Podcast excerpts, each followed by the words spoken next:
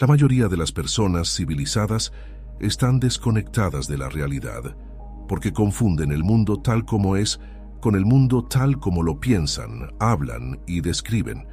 Por un lado está el mundo real y por otro todo un sistema de símbolos sobre ese mundo que tenemos en nuestras mentes. Estos son símbolos muy útiles, toda la civilización depende de ellos, pero como todas las cosas buenas, tienen sus desventajas, y la principal desventaja de los símbolos es que los confundimos con la realidad, al igual que confundimos el dinero con la verdadera riqueza y nuestros nombres, nuestras ideas de nosotros mismos, nuestras imágenes de nosotros mismos con nosotros mismos. Ahora, por supuesto, la realidad es una palabra peligrosa desde el punto de vista de un filósofo. Un filósofo me preguntará, ¿a qué me refiero con realidad? ¿Estoy hablando del mundo físico de la naturaleza o estoy hablando de un mundo espiritual o qué? Y a eso tengo una respuesta muy simple. Cuando hablamos del mundo material, eso es en realidad un concepto filosófico. Entonces, de la misma manera, si digo que la realidad es espiritual, eso también es un concepto filosófico, y la realidad en sí misma no es un concepto. La realidad es y no le daremos un nombre. Ahora es asombroso lo que no existe en el mundo real. Por ejemplo, en el mundo real no hay cosas ni eventos. Eso no significa que el mundo real sea una superficie en blanco perfectamente lisa significa que es un maravilloso sistema de ondulaciones en el que describimos cosas y eventos de la misma manera que proyectaríamos imágenes en un tiburón en bruto o seleccionaríamos grupos particulares de estrellas en el cielo y los llamaríamos constelaciones, como si fueran grupos separados de estrellas. Bueno, son grupos de estrellas en el ojo de la mente, en nuestro sistema de conceptos, no están ahí afuera como constelaciones ya agrupadas en el cielo.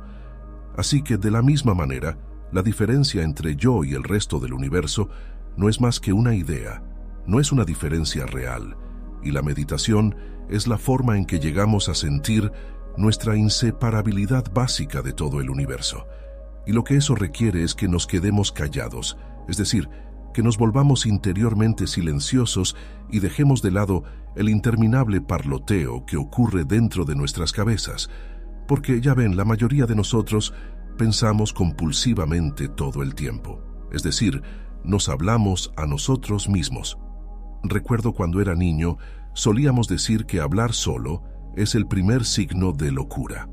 Ahora, obviamente, si hablo todo el tiempo, no escucho lo que los demás tienen que decir, y de la misma manera, si pienso todo el tiempo, es decir, si me hablo a mí mismo todo el tiempo, no tengo nada de qué pensar excepto pensamientos, y por lo tanto vivo completamente en el mundo de los símbolos y nunca estoy en relación con la realidad.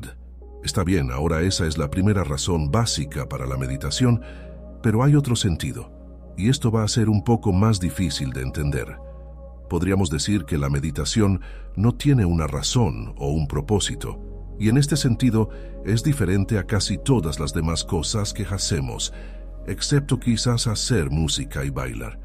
¿Por qué cuando hacemos música no lo hacemos con el fin de llegar a un punto determinado, como el final de la composición, si ese fuera el propósito de la música, llegar al final de la pieza? entonces obviamente los músicos más rápidos serían los mejores. Y de la misma manera, cuando estamos bailando, no estamos tratando de llegar a un lugar particular en el suelo como lo haríamos si estuviéramos haciendo un viaje. Cuando bailamos, el viaje en sí mismo es el punto. Cuando tocamos música, tocarla en sí mismo es el punto. Y exactamente lo mismo es cierto en la meditación. La meditación es el descubrimiento de que el punto de la vida siempre se encuentra en el momento inmediato, y por lo tanto si meditas por un motivo ulterior, es decir, para mejorar tu mente, para mejorar tu carácter, para ser más eficiente en la vida, estás pensando en el futuro y no estás meditando, porque el futuro es un concepto, no existe. Como dice el proverbio, el mañana nunca llega. No hay tal cosa como el mañana, nunca lo habrá, porque el tiempo siempre es ahora. Y eso es una de las cosas que descubrimos cuando dejamos de hablarnos a nosotros mismos y dejamos de pensar. Descubrimos que solo hay un presente, solo un eterno ahora. Entonces, es curioso, ¿verdad?, que uno medite sin ninguna razón, excepto, podríamos decir, por el disfrute de ello. Y aquí interpondría el principio esencial de que la meditación se supone que debe ser divertida. No es algo que hagas como un deber sombrío. El problema con la religión tal como la conocemos es que está tan mezclada con deberes sombríos. Lo hacemos porque es bueno para ti, es una especie de castigo a uno mismo. Bueno, la meditación, cuando se hace correctamente, no tiene nada que ver con todo eso. Es una especie de excavación en el presente. Es una especie de sintonización con el eterno ahora y nos lleva a un estado de paz, donde podemos entender que el punto de la vida, el lugar donde está, es simplemente aquí y ahora.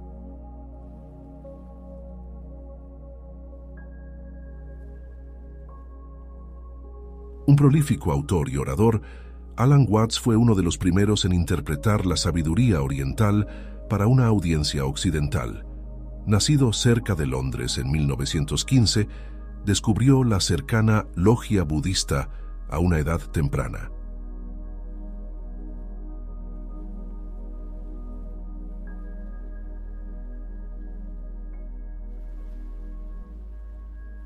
Después de mudarse a los Estados Unidos en 1938, Alan se convirtió en sacerdote episcopal por un tiempo y luego se trasladó a Millbrook, Nueva York, donde escribió su libro clave, La sabiduría de la inseguridad, un mensaje para una era de ansiedad. En 1951, se mudó a San Francisco, donde comenzó a ensayar estudios budistas y en 1956 inició su popular programa de radio Mucho más allá del oeste. A principios de la década de 1960, las charlas de radio de Alan se transmitieron a nivel nacional y el movimiento contracultural lo adoptó como portavoz espiritual.